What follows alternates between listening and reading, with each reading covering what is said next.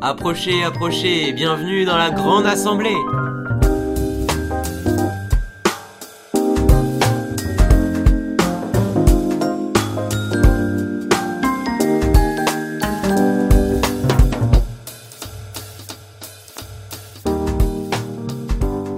Eh bien, bienvenue à tous pour ce troisième podcast. Euh, comment ça va, Angelo? Mais ça va drôlement bien, Gaspard, et toi? Mais au top du top, j'ai envie de te dire, comme la dernière fois.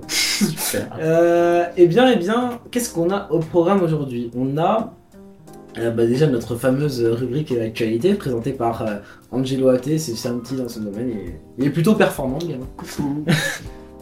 Et ensuite, on va, on va aborder le sujet du jour avec Peut-on euthanasier partie 2 Cette fois sur les humains, on avait fait la partie 1 il y a deux semaines euh, avec euh, Anis sur les animaux. Euh, N'hésitez pas à aller la voir. Et maintenant, c'est partie 2 avec notre invité que je présenterai euh, sous les plus brefs délais, mais après euh, la rubrique actualité euh, qu'Angelo va nous présenter. Puis on terminera sur ma rubrique, ma spéciale. La rubrique Vous mourrez moins con pour votre, pour votre intérêt euh, général. Allez-y. Euh. Maître Angelo, allez-y. Eh, J'y vais de ce pas. Alors, en cinéma d'abord, la cérémonie des Césars s'est déroulée avant-hier, présidée par Valérie Lemercier, et les amateurs de cinéma n'ont pas dû être déçus en voyant le film L'anatomie d'une chute être le film le plus récompensé avec 6 Césars, dont celui du meilleur film et celui de la meilleure actrice grâce à la performance euh, notamment de Sandra Hüller, qui est donc a remporté le, la- le César de la meilleure actrice. Le César du meilleur acteur, lui, a été décerné à Harry Worth Alter pour le procès Goldman à la déception de un Romain bon Duris. français, ça. Déception de, à la déception de Romain Duris, donc, qui jouait dans le film le plus nommé, euh, qui, est, qui est donc Le règne animal. Euh, on retiendra aussi de cette cérémonie les nombreux appels au cessez-le-feu pour Gaza, mais aussi euh, le très poignant discours de Judith Godrèche qui dénonçait les nombreuses affaires de tabous, euh, de viols et d'agressions qui gangrènent le monde du cinéma au jour, aujourd'hui. À l'image notamment de l'affaire Depardieu qui est accusé de viol par plusieurs femmes pendant des tournages. Ensuite, le fait marquant de cette semaine est la panthéonisation de Isaac et Méliné Manoukian, qui étaient des résistants immigrés communistes qui ont résisté pendant l'occupation jusqu'à donner leur vie et être fusillés par l'occupant. Ils représentaient les 23 étrangers immigrés communistes fusillés le même jour, le 21 février 1944, et nous célébrions euh, le 80e anniversaire de leur mort. Il y a donc 3 jours maintenant? C'était il y a, il y a 3 jours, ouais, c'est ça. 4 jours. 4 jours. 4 jours. Non, 3 jours. Bah, C'est si le c'est 21. dimanche. ah oui, c'est ah oui, ah là là, c'est parce qu'on enregistre Ah, mais t'as tout raté là Ah là là, j'avais bien dit avant-hier. bon bref. Euh, à ce sujet, je vous conseille le, poème de l'écrivain Aragon, et qui était aussi poète, intitulé euh, L'affiche rouge qui rend hommage à ces 23 étrangers qui étaient pourtant nos frères, français de préférence. Euh, Léo Ferré en avait fait une reprise qui a d'ailleurs été chantée lors de la cérémonie hommage par euh, le chanteur Feu Chatterton. Je vous invite à aller voir la vidéo, vous pouvez l'écouter sur YouTube. Enfin, Kylian Mbappé a déclaré quitter le Paris. Saint-Germain à la fin de la saison. L'Allemagne vient d'adopter une loi qui légalise l'usage récréatif du cannabis. Et le premier patient Neuralink peut désormais bouger une souris d'ordinateur grâce à une puce plantée directement dans son cerveau. Selon, Elon Musk. Je vous laisse euh, penser ce que vous, ce que vous en pensez. Euh, voilà, voilà, c'est la fin de ces rubriques d'actualité. Merci, merci. Je pense qu'on va plaisir. pouvoir euh, passer à la présentation de notre euh, cher euh, invité, qui est, Qui est une étudiante et qui est donc euh, Mariam. Salut Mariam. Salut, je m'appelle Mariam, donc. Euh... Bien joué. Qu'étudies-tu, Qu'est-ce que Marianne je dis Alors, je suis en première année de licence sciences pour la santé. Euh, c'est l'équivalent d'une passe, euh, mais puisque c'est à Créteil, c'est un peu spécial comme niveau. Enfin, comme euh, définition de la passe. Excuse-nous, elle est spéciale. Non, non, il y a d'autres- facs qui font la même formation, Euh, par exemple à Bobigny, et, euh, et donc le domaine qui m'intéresse, c'est la santé. C'est pour ça que euh, j'ai une opinion euh, particulière sur l'euthanasie des humains. Et euh, t'avais pas fait un cursus spécial euthanasie, c'est ça? Alors oui, en- une des matières euh, du premier semestre euh, s'appelle l'éthique médicale, euh, parmi laquelle euh, on a un sujet qui du coup relève de l'euthanasie des humains et euh, des différentes euh, définitions qu'on peut en avoir, des opinions qu'on peut aussi en avoir et les problèmes que ça pose, ainsi que la partie un peu législative. On va se faire démarrer sur Oh, le ouais, débat. non, vraiment, on va rien comprendre. alors après le concours, il y a pas mal de choses qui ont été effacées. Et du coup, ouais, ça, ça- ça s'est bien passé d'ailleurs les concours? Euh, Ok, sujet sensible. ok, pardon, pardon. transition, transition. Alors, peut-on euthanasie. Alors, le premier semestre est validé. Et euh, ça va, c'est déjà ça. C'est le principal. Et euh, on verra pour la suite au mois d'avril. Ok, ok. Bon, alors, je pense qu'on peut rentrer euh, dans, dans le cœur du sujet. Peut-on euthanasier déjà? Mariam, est-ce que tu peux nous rappeler ce que c'est que l'euthanasie? Alors, la définition que Gaspard m'a donnée. Oh, elle rend, Oh merde elle rend à César ce qu'il y a à César. Non, mais il faut quand même lui rendre les choses. Alors, acte destiné Oh, à pardon. mettre délibérément fin à la vie d'une personne atteinte d'une maladie grave et incurable, à sa demande, afin de faire cesser une situation qu'elle juge insupportable. Merci, euh, très bonne lecture, euh, chère Mariam. Merci, Mariam. non, donc, euh, donc euh, voilà, on a commencé à, à définir l'euthanasie parce qu'aujourd'hui, ce qui est assez parlant, c'est que selon l'IFOP, 78% des Français euh, veulent la légalisation du suicide assisté et de l'euthanasie. Euh, alors, t'en penses quoi, Déjà, euh, quelle est la différence entre le suicide assisté et l'euthanasie Ouais, euh, D'accord. Est-ce que, est-ce que moralement, est-ce que moralement on peut, euh, on, on peut euh, euh, dire que c'est un bienfait pour euh, le, enfin, est-ce que c'est un bienfait pour euh, pour euh, l'humanité de pouvoir euh, choisir le moment de sa mort Euh, Donc c'est les questions qu'on va se poser. Bah, à- mon avis, ah. oui. À mon, à mon avis, c'est une bonne idée. Pourquoi? Parce que. Enfin, c'est-. Est-ce que c'est vraiment déjà une vie quand tu sais le jour de ta mort et quand tu sais que. euh, tu, enfin, que tu es dans un état de, de légume, quoi? Enfin, tu, tu- tu ne, tu souffres tellement, c'est insupportable. Est-ce que vraiment t'en es au point de vouloir vivre à, à tout prix? Euh, Parce que moi, je pense qu'il faut, faut adopter une, euh, une opinion euh, centrée sur le patient. Et euh, il faut rendre service au patient qui souffre, parce que bah, c'est- lui qui souffre par définition. Donc ici, je pense que oui, légaliser l'euthanasie en France, ce serait pas du tout euh, euh, quelque chose d'insensé. Parce qu'on on- déjà, on l'a vu quand, en Belgique, au Luxembourg, aux Pays-Bas, ils ont légalisé l'euthanasie. Et bah, ça crée pas de, de vagues. Donc je trouve que moi, c'est la suite logique des choses, parce qu'on progresse tellement dans la, dans la technologie de, la santé. Hein, bah, peut en dire plus que moi. Euh, Spécialement. Marianne peut en dire, j'ai dit. Donc ouais, on progresse tellement dans la technologie de la santé que je me dis, c'est la suite logique des choses. Parce que c'est... Pour moi, c'est... En tout cas, c'est comme ça que l'homme s'est comporté jusqu'à là. Voilà, je ce que, je ce que vous en pensez. euh.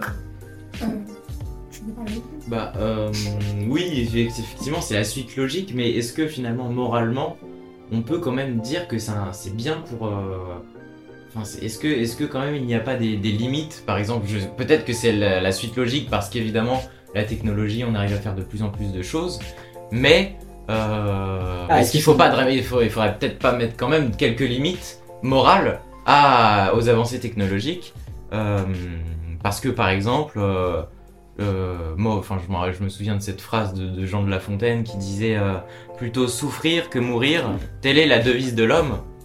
Et euh, est-ce qu'on pourrait pas l'appliquer aussi aujourd'hui euh, sur les patients, sachant que parfois il y a des patients qui disent euh, oui, moi j'aimerais bien mourir tel jour, et puis bon bah quelques semaines après, ils disent bah finalement je veux plus mourir. Et donc bah si Bah, on, t'as si on légalisait, c'est- je ne sais pas, mais il va forcément y avoir des gens comme ça. Il, Ah, il- il y a forcément des gens comme ça. Des gens qui sur le coup ont envie de mourir parce qu'ils souffrent, ils, ils- ils ont peut-être un millième de chance de se rétablir, mais est-ce que ça n'est pas l'espoir finalement qui Ah fait oui, que la devise de l'homme, parce que l'homme espère, c'est en quelque sorte la devise de l'homme, c'est ce que disait Jean de La Fontaine, euh, l'espoir, même si c'est, même si on est complètement retranché, est-ce que ce serait pas ça qui fait le fait bah, qu'on est des humains et qu'on et qu'on et, et- et que la vie est tellement importante que euh, pourquoi mourir, euh, pourquoi choisir sa mort? Bien, je pense que en abordant ce sujet, il faut d'abord poser une limite, faire la distinction entre littéralement le suicide assisté et l'euthanasie. Mm. Parce que dans les deux cas, on a des patients qui confrontent des situations, des situations totalement différentes qui parfois euh, leur permet de pouvoir s'exprimer sur comment ils se sentent par rapport à ça, s'ils le souhaitent ou s'ils ne le souhaitent pas. Et parfois, on se retrouve devant des personnes qui sont inconscientes dans, Mm. d'un état où ils sont incapables de s'exprimer pour eux-mêmes. Et c'est là, c'est dans ce contexte-là qu'il faudrait peut-être aborder le sujet euh, de cet avancement de la technologie qui permet à certaines personnes de choisir le moment de leur mort. Je pense que ça relève surtout du suicide assisté. Et le moment où il faudra parler euh, d'une personne qui est en état de, de profonde souffrance, médicale euh, et qui n'est Psychologique. et psychologique forcément si jamais elle est consciente pour parler de cela.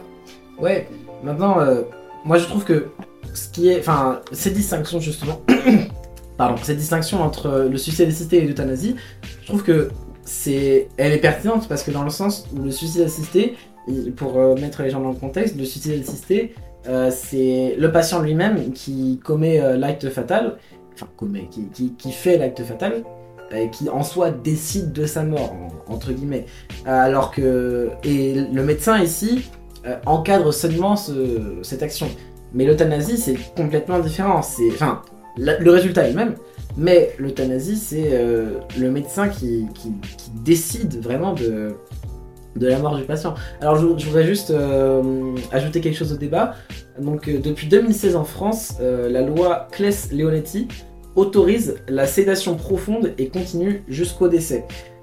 Pour, je cite, un malade incurable dont le pronostic vital est engagé à court terme. Donc ça veut dire quoi, pronostic vital engagé à court terme? Ça veut dire qu'il va mourir dans quelques heures ou quelques jours. Ici, c'est c'est un peu une forme d'euthanasie. Parce que, mais ici, le, ce qui est pertinent à dire, c'est qu'on est sûr qu'il va mourir. Donc, euh, tu, Angelo, tu parlais d'espoir tout à l'heure. euh, Il y a un millième de, de- de- d'espoir de, survivre. Bah là, justement, en fait, il n'y en, a pas. C'est ça. Et donc, dans ce cadre-là, est-ce que on pourrait pas euh, légaliser euh, l'euthanasie Parce qu'en soi, Mariam, je sais pas, euh, peut-être je me trompe, mais la sédation profonde et machin, c'est une forme d'euthanasie. Ça dure sur une semaine. Parce qu'en fait, pour, clarifier, c'est on injecte un liquide de manière intraveineuse dans le patient, donc euh, dans la veine du patient, et pe- petit à petit, tous ces organes euh, commencent à, bah, à mourir, quoi, et à la fin, au bout d'une semaine en moyenne, le patient meurt. Donc c'est une forme d'euthanasie. Euh, et j'ai oublié la question que je voulais te dire. Oui, c'est ça, c'est genre, bah, c'est, pour moi, c'est une forme d'euthanasie. Après, justement, c'est pour ça que c'est la suite logique, parce que on a déjà autorisé ça en 2016, la sédation. Alors pourquoi est-ce qu'on s'arrêterait là? Et enfin, finalement, pourquoi est-ce qu'on n'irait pas plus vers l'efficacité? Parce que à la fin, c'est ça qu'on cherche, c'est, une mort euh, qui est genre efficace et douce. Une mort efficace. Une mort efficace. Non, mais vous voyez ce que je veux dire, quoi. C'est. Enfin voilà, c'est genre. euh, Pour moi, c'est pour moi, c'est l'évidence. À partir du moment où il n'y a plus aucun espoir. Parce que, donc, euh, voilà. Après, on pourrait dire, genre, que. C'est pas moral, etc. Mais moi, enfin, personnellement, j'y j'y crois pas à ce, ce truc de moralité. Quand il y a un patient qui souffre et on sait qu'il souffre, il faut faire quelque chose. Bah, tu parles de morale justement, Mariam, tu, pourras nous, l'expliquer plus clairement, mais moi j'avais vu que euh, il y, a, quand même le serment d'Hippocrate quand même. Quand on parle d'euthanasie, euh, on parle quand même de, mettre fin à la, la vie de quelqu'un. Euh, certes il souffre, certes d'accord, ok, mais on parle quand même de provoquer la mort délibérément. Et le problème, c'est que justement dans le serment d'Hippocrate, d'accord, il y a des arguments qui pourraient euh, qui pourraient dire effectivement euh, à un moment ils disent euh, je ferai tout pour soulager les souffrances, je ne prolongerai pas abusivement les agonies. Bon, Voilà. d'accord, peut-être. Pour moi, là, mais, tout est dit. mais est-ce que quand même on on, on, on- on- parce qu'il y a en fait il y a une troisième phrase de, juste après qui dit je ne provoquerai pas la mort délibérément. Et est-ce que justement je ferai tout pour soulager les souffrances, tout sauf provoquer la mort délibérément. Et c'est et c'est ça la, la vraie question parce que moi, moi, moi je, suis un adepte du serment d'Hippocrate, je pense que c'est la constitution des médecins, je trouve ça formidable. Pour moi, je trouve que c'est pas. Il y a un désaccord avec nous. pour tu, Mariam, tu Après, ouais, Mariam, tu, penses quoi, toi, du serment d'Hippocrate? Est-ce que tu penses qu'il faut se, se fier à ça et donc bah, dire que non, il faut pas provoquer la mort délibérément et donc il faut pas euthanasier, c'est pas, c'est pas moral? Ou alors, est-ce que il faudrait faire abstraction de cette phrase je ne provoquerai pas la mort délibérément pour pouvoir. euh, je ferai tout pour soulager les souffrances euh, et donc. euh, Hum, Eh bien, je pense que le serment d'Hippocrate a été. La première version du serment d'Hippocrate a été écrite à une époque où encore cette possibilité de mettre fin à la vie d'une personne afin Ouais. de soulager ses souffrances euh, n'était même pas envisageable. Les Ouais. technologies n'étaient pas à disposition pour pouvoir le faire. Euh, le serment d'Hippocrate s'est quand même régularisé euh, un maximum de fois. Je pense que la dernière fois que ça a eu lieu, c'était en 2012. Euh, je sais pas si la question de l'euthanasie avait été, enfin, était passée dans la tête des personnes qui l'ont réactualisé. Euh, mais je pense que faut préciser que lorsqu'ils disent euh, mettre, mettre fin à la vie d'une personne, ils pensaient certainement pas à l'euthanasie, peut-être qu'ils parlaient justement du coup du meurtre d'une personne, parce que Ouais. certaines personnes vont voir l'euthanasie d'ailleurs aussi comme un meurtre.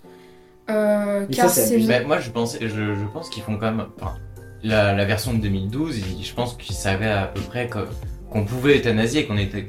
ou alors qu'on pourrait peut-être. Ouais, je pense qu'ils avaient Et donc dire je ne provoquerai pas la mort délibérément, même philosophiquement, même, même si on si on n'avait pas le moyen, euh, si, si on ne savait pas le moyen à l'époque, on disait quand même, euh, je pense que c'est... Enfin, personnellement, je, je me dis pas, le, le médecin euh, ne, ne tuera pas, parce que ça c'était dans toutes les règles, c'était pas propre au médecin. Moi je pense que c'est... euh, le serment d'Hippocrate tel qu'il a été fait dans, le temps, même s'il n'y avait pas l'euthanasie à l'époque, c'était euh, je ne provoquerai pas la mort délibérément, même si un patient me le demande. Et je pense que cette question s'est posée de- depuis, se pose depuis la nuit des temps, et, euh, donc ils, y avaient répondu comme ça. Alors peut-être que maintenant on a des moyens techniques beaucoup plus approfondis, mais, mais quand même, je pense que c'est important de, de faire valoir le serment d'Hippocrate. Je- Moi, je, je- par contre, je ne dirais pas mon avis. hein. Mais, euh, Moi, là, je, envie- je me fais l'avocat du, du contre. Moi j'ai moi j'ai envie de demander à Mariam, euh, tu vas tu te destines à être médecin, enfin, J'espère. médecine, je- ouais, ouais, voilà, Bah, t'as médecin, compris. ouais. Euh, médecin, médecine. euh. Bref, mais médecine, c'est la formation. Oh, est-ce qu'on débat sur ça Bon, médecin ou médecine, prochain podcast. Euh, non, voilà, donc euh, tu te destines à être médecine. J'espère. Euh, imaginons que tu es confronté à un cas euh, d'euthanasie. Euh, le patient ne t'a donné aucune indication. Tu, ne sais pas s'il veut être euthanasié en cas de grande souffrance ou pas. Tu sais qu'il souffre. Qu'est-ce que tu vas faire? Est-ce que tu vas demander à ses patients, enfin à ses, pardon, à ses, à proches, euh, tu fais quoi? Dans ce genre de situation, normalement, un médecin ne peut pas prendre de décision par lui-même seul. Il est obligé de demander de l'aide et de faire preuve de beaucoup de communication avec l'ensemble d'une équipe médicale qui va donner son opinion et décider ensemble de qu'est-ce que qu'est-ce qui selon eux serait la meilleure des solutions. Évidemment, ils sont obligés de demander aux proches du patient euh, qu'est-ce qu'ils pensent euh, le patient choisirait, s'il aura déjà déjà est-ce que le patient s'est déjà exprimé sur le sujet? Sinon, qu'est-ce que eux, ils souhaiteraient euh, en fonction de ce qu'ils pensent que le patient dirait? Et si eux souhaitent continuer de... J'imagine la situation où le patient est vraiment dans un cas où il est au bord de la mort, mais on sait, il est en tel état de souffrance et euh, il va peut-être souffrir ou il va, peut-être mourir ou non. Euh, Est-ce que eux ils souhaitent prolonger les soins afin de le garder un maximum avec eux, sachant qu'il est en état de souffrance? Euh, Et à partir de là, l'ensemble de l'équipe médicale devrait donner leur opinion là-dessus, exprimer ce qu'ils pensent serait la meilleure des solutions dans l'intérêt du patient. Là, là t'as expliqué la règle un petit peu. Ça, mais c'est la toi, règle ton, ton, actuelle. ton Elle, elle avis, si applique jamais la toi, règle. toi- Moi- j'apprécie la règle Tu tu actuelle, Oui, non, mais justement, tu, tu dis euh, la règle c'est il faut demander aux autres. Mais toi, si toi par exemple, si euh, Moi, j'imagine même à titre extrêmes. personnel, euh, si est-ce que tu as envie d'être euthanasié quand tu seras grande Quand tu seras quand grand tu seras vieille, quand tu seras vieille, pardon. Alors, Quand en tu espérant que je ne euh, pas dans la situation. Si jamais un jour tu es dans cette situation, euh, même personnellement. Alors moi j'imagine par exemple une situation où une personne est vraiment au bord de la mort, qu'on n'a Mhm. aucun espoir que cette personne puisse survivre, qu'elle va mourir d'un moment à l'autre, et que euh, la famille peut faire preuve, euh, dans, certains, dans, certaines- ouais, dans certaines situations, la famille peut faire preuve de ce, ce qu'on appelle d'obs- d'obstination déraisonnable. Elle va vouloir euh, obliger, enfin demander à ce qu'on continue de faire les soins juste pour que organiquement la personne soit, on va dire, en vie, mais euh, en état de grande souffrance, incapable de s'exprimer, inconsciente. Est-ce qu'on peut vraiment appeler ça de la- une vie? Moi, je pense pas. Mm. Enfin, je pense pas que c'est quelque chose qu'on peut considérer comme digne, parce que aussi un des principaux euh, objectifs du médecin, lorsque la personne euh, ne pourra pas survivre, ça serait quand même de lui offrir une fin de vie la plus digne possible. Et, euh, et d'ailleurs, la mort fait partie de la vie. Et la mort. En un sens, aider, euh, voilà. Ouais. Maintenant, enfin. À la fin, c'est qui qui a euh, Le dernier mot le dernier mot quoi C'est parce que pour moi, c'est là en fait qu'on parle de l'euthanasie et pas du suicide assisté. Parce que moi, le suicide assisté, pour, pour ça, j'ai aucun problème. Mais Ah, euh, moi, le- je- Ah bah moi je pense Ah ouais que c'est moi plus j'ai une opinion un peu différente sur le, sur le suicide assisté. C'est Ah oui, C'est c'est beaucoup plus compliqué. Moi je pense que justement, il y a plus de gens What qui sont pour l'euthanasie que pour le suicide assisté. Mais Ouais. quoi? Mais, mais- mais attendez, mais les gars, le- l'euthanasie, tout le débat, c'est c'est est-ce qu'on peut donner à quelqu'un d'autre le droit de vie ou de mort sur un individu. Là, c'est l'individu lui-même qui décide de s'il vit et s'il meurt. Et Non, vous mais dites non, parce non, que non, l'euthanasie, c'est pas le droit c'est- de vie, c'est pas le droit de vie euh, ou de mort sur un individu euh, qu'à quelqu'un d'autre. Non, c'est c'est c'est Non, non, c'est le fait de de aider quelqu'un à mourir. Oui, non, mais d'accord, mais je veux dire. Non, oui. Alors ça, c'est ça, euh, c'est bien dit rhétoriquement. mais Mais, euh, c'est- attends. Non, ce que je veux dire, c'est que en, en situation d'euthanasie, le patient, dans les cas les plus extrêmes, n'est pas euh, n'est pas conscient et il ne peut plus se donner la- mort lui-même. Mm.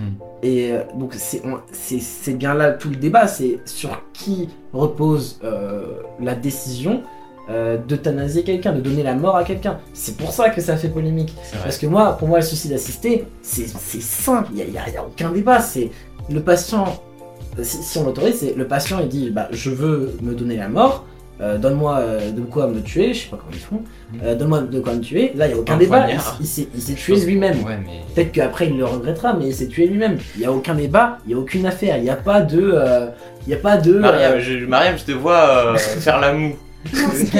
C'est- c'est- Moi, je pense que, en fait, j'ai vu pas mal de- d'interviews de personnes qui expriment leur vision du suicide assisté comme une manière de mettre fin à la vie lorsque ça si leur paraît insupportable, pas forcément sur le plan euh, médical, mais par exemple lorsqu'ils voient que leur situation est trop compliquée, qu'ils n'arrivent pas euh, à se remettre socialement, euh, qu'ils ont des problèmes économiques, euh, qu'ils ont des problèmes sentimentaux avec des proches, etc.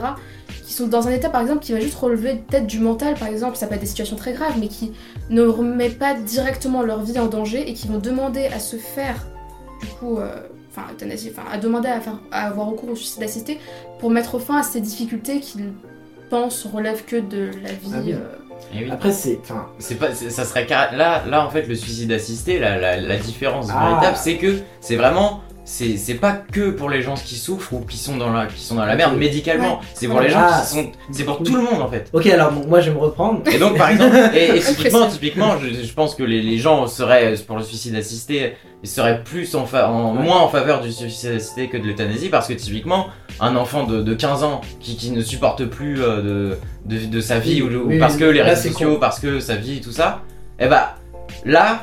Euh, c'est beaucoup beaucoup plus problématique Ouais. le suicide assisté que l'euthanasie d'un homme de, de, de, de 90 ans qui, qui a de l'arthrose, qui a- qui a un cancer ou je sais pas quoi. Une spéciale dédicace à tous nos hommes de 90 ans qui écoutent ce Qui podcast. écoute ce podcast. Merci les gars.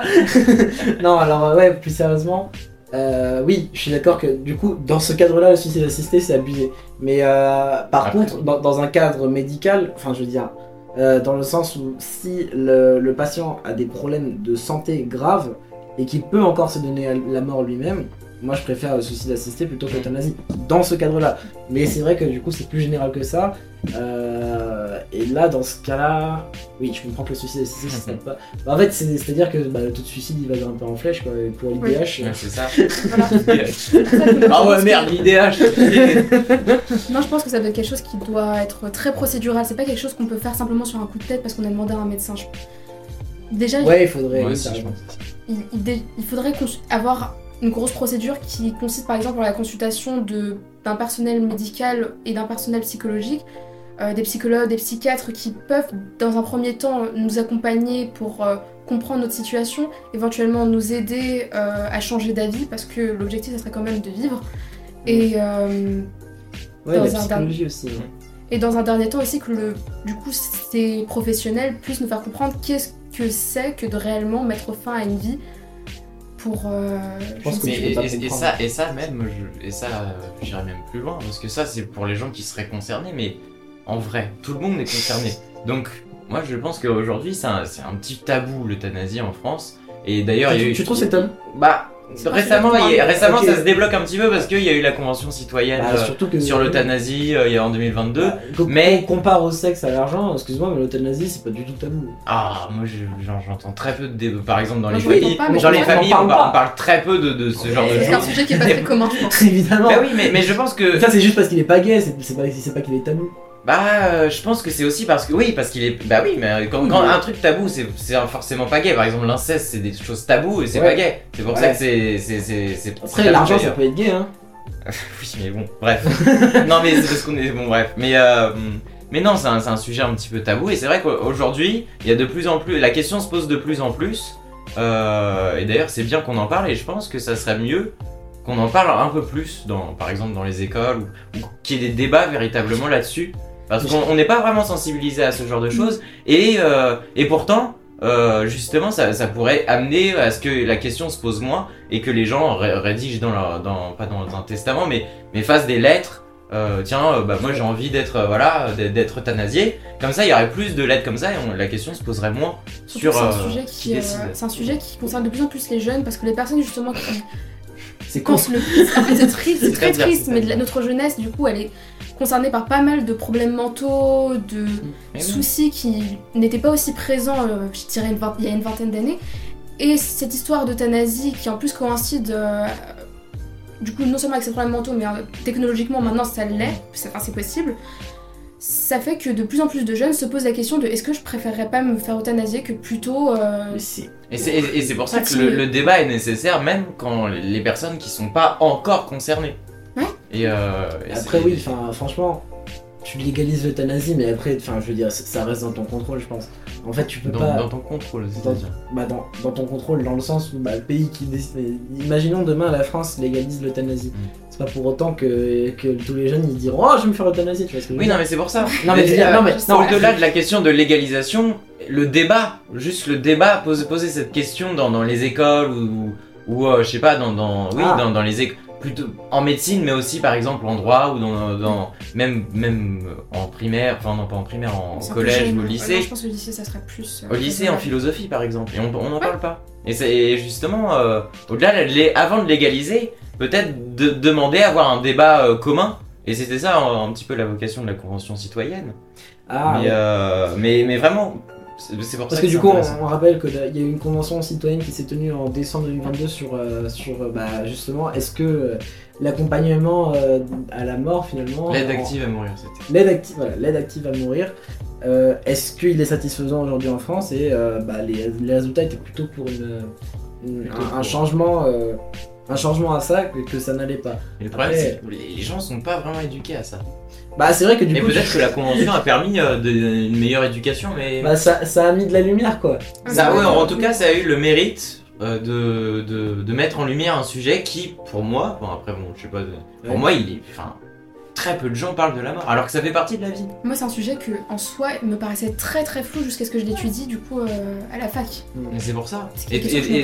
Et d'ailleurs, toi, Mariam, à ton avis, enfin, si un jour hein, tu, tu, tu dois, euh, t'étais en situation d'une profonde souffrance, est-ce que toi, tu penses que, euh, que t'aimerais bien être euthanasié ou Bien pas? sûr. Je pense que oui, ça, enfin, ça ça devrait être un dernier recours. Quand on sait que il n'y a Donc, aucun toi, espoir que je me réveille, que je vais mourir. Mais s'il y a, par exemple, s'il y a une chance sur 100 ou sur, ou sur euh, de 300, 400, Sur 300, Enfin, 400, tu vois, 500. Je pense que ça dépendra de la période. Par exemple, si on me maintient en souffrance pendant, je sais pas, 10 ans, c'était, ça a été le cas d'une personne, alors je me souviens plus de oui, oui, je m'en rappelle. Oui. Oui, un monsieur qui du coup euh, avait eu un accident grave et qui a été placé sous séda- en, en état végétatif de 2010 à 2019. Parce qu'il Putain, il a pas vu la Coupe du Monde. Et d'ailleurs, et d'ailleurs, et d'ailleurs, euh, et d'ailleurs, enfin, au-delà de, enfin, vas-y, vas-y, continue. Non, non, c'est parce Je que et du coup cette personne a été du coup, euh, enfin, on a arrêté les soins en 2019 parce que euh, les médecins euh, ont considéré que c'était c'était bon, faut- fallait pas faire preuve de plus d'obstination comme ça. Mm. Euh, je pense que à la place de cette personne, j'aurais peut-être demandé aussi à ce que on, on arrête. Si Mm, jamais je suis bah en oui. état de profonde souffrance, 10 ans. Après, après, moi, moi, c'est ce ce dont j'ai vraiment, là, personnellement, j'ai vraiment peur de ça, c'est que si on légalise l'euthanasie, Mhm. Est-ce que il peut pas y avoir des dérives et par exemple, bah, euh, faute d'argent ou faute de euh, de moyens pour soigner, faute de, on a des pénuries de médicaments pour mieux Oh, soigner, eh bah, on serait pas, voilà, les médecins mais- se diraient pas, bah tiens, on va, l'euthanasier parce que ça nous coûte cher. c'est une question tout ça- fait non mais c'est des dérives, c'est des dérives possibles. imaginer les Je pense à, je pense au film Soleil Vert. D'ailleurs, je Ouais. conseille euh, Ouais, euh, le film Soleil Vert où les, les, les vieux, on, on les fait mourir parce qu'il y, a- il y a de la surpopulation. Mais ça, c'est un film. Voilà. Mais c'est- non, mais c'est un film de science-fiction, c'est une dystopie. Et Oui. ça part d'un, ça part d'un, d'un sujet qui était l'euthanasie euh, et, et la, la grosse, la, la, la démographie euh, qui explose. Euh, et ça le transforme en un film d'horreur en gros. Ouais, pas, oui, franchement- C'est pas, on ne donnait pas à manger aux autres à la fin. Et oui, on- en plus, Bah, en non, plus, on donne, le on donne les. Non, non, c'est pas on donne, le mais oui, on va enfin, ça- réaliser ça. T'as- tout- caché. T'as tout euh, par spoilé, Mariam. Euh, Putain, c'est Ah, pas grave, c'est- non, mais c'est pas grave, c'est pas on a grave. pas coupé ça au montage. euh, Qu'est-ce que j'allais rebondir sur Oui, euh, ton truc de- il y aura pas de dérive, tout, tout simplement parce que si tu légalises l'euthanasie, Mhm. en tout cas là sur les 20 prochaines années, imaginons que la France demain elle légalise l'euthanasie, au moins sur les 20 prochaines années, le, le cadre légal sera tellement strict Oui, que voilà, ça. Mais obligé, t'es obligé de prouver que euh, le patient ne peut vraiment plus survivre. Et par contre, ça, ça va être chiant parce que du coup, ça va, ça va durer longtemps avant de pouvoir euthanasier. En fait, avant de commencer. Par contre, ça, oui, ça, ça c'est vrai que intéressant. contre, il va falloir encadrer. Parce que Oui, oui, voilà, il c'est va ça. falloir, c'est ça, Parce il va qu'il y a des falloir lancer une Il y a- demande d'euthanasie. Mais en fait, le problème, c'est que connaissant la loi de France qui prend beaucoup de temps à, à- à agir, n'est-ce pas, Andulo Ah non, non, non, non, justement, non. Elle bah, apprend. euh, c'est c'est- c'est les jugements qui prennent du temps à agir. Mais euh, Bref, oui. c'est le tribunal et tout. C'est- c'est- les, Euh, lois, les lois, après, ça non, sont promulguées dans le- dans l'année qui vient. On s'en fout. Euh, je veux dire, pardon, pardon. Non, veux dans, dire, dans- dans les mois euh, qui viennent après la. lancer une demande d'euthanasie, entre le lancement et le oui, vous pouvez y aller, Euh, il faut c'est- voir le nombre de jours qu'il y a. Parce que moi je dis, euh, c'est, ça peut être un sujet à connerie. Genre, euh, le, le gars il va souffrir pendant euh, un mois de plus alors qu'il il veut, il veut juste crever, tu vois. Mais c'est ça, c'est. Euh, Et, et c'est pour ça euh, le- le- la nécessité, aussi- en plus de- d'investir dans. De donner plus de moyens à l'hôpital public, à ce genre de choses. Et Ce que, bon, Ouais, bah, et bah, apparemment, ne justement, fait pas. Vu le système dans lequel on est en ce moment, c'est pas l'objectif. C'est pas moi qui l'ai dit, c'est pas moi qui l'a dit. Ah, mais ju- justement, je rebondis sur ce que tu as dit, donner le moyen euh, aux hôpitaux publics. Euh, deux tiers des Français aujourd'hui n'ont pas accès aux soins palliatifs. Donc on se pose la question, peut-on euthanasier? Est-ce que c'est... On, on a le droit, mais aussi, est-ce que c'est dans notre pouvoir? Est-ce qu'on peut Oui. euthanasier euh, Est-ce qu'on a la possibilité de le faire Pas évident, parce que du coup, deux, deux tiers des Français n'ont pas accès aux soins Ah, palliatifs, comme je viens de le dire. Euh, pour, pour quelle raison? Parce qu'il y a hum, 20 départements et qui n'ont aucun, euh, qui, qui n'a aucun hôpital qui est capable de donner des soins palliatifs. Et en fait, c'est, est-ce que légaliser l'euthanasie, finalement, ça, ça- ça changera tellement euh, des choses? Parce que entre le fait que c'est coûteux et que euh, c'est pas présent du tout dans tous les hôpitaux, euh, il va y avoir euh, trois euthanasies par an. Et, et en plus, le truc de euh, lancer une demande d'euthanasie, ça va prendre des plombes. Franchement, euh, oui, tu peux, tu peux légaliser le- l'euthanasie, mais pour moi, ça n'aura pas de grand, euh, de grand impact, puis- en tout cas pas immédiatement. Puis la, la question aussi, elle est aussi politique, c'est avant de, de se lancer dans, dans, dans des réflexions morales sur l'hôpital public, peut-être essayer de le sauver, et peut-être parce que là on sait que il y a énormément de lits qui sont supprimés, enfin comme tu dis, les soins palliatifs, avant de faire l'euthanasie, peut-être euh, faire les, les soins palliatifs, ce serait la moindre des choses.